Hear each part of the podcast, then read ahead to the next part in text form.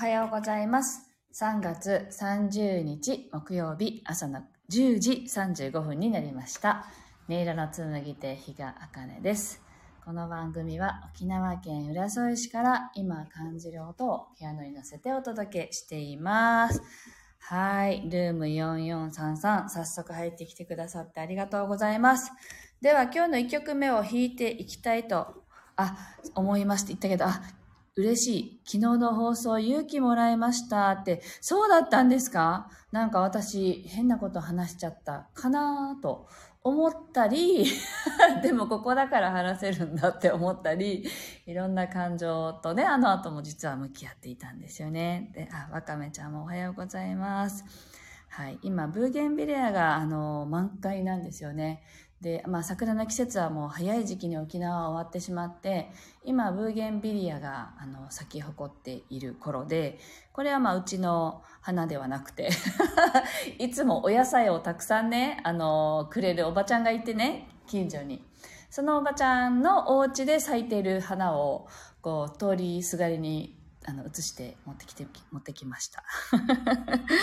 はい。お野菜をね、もらえるってすごいありがたいことでね、あの、スーパーに行かなくても、大体、あの、葉野菜はね、ふんだんにいつもあるんですよね。大変ありがたいことだなと、無農薬だしね、と思っているところです。はい。えっと、続々とミクミントさん、スタッカートさん、おはようございます。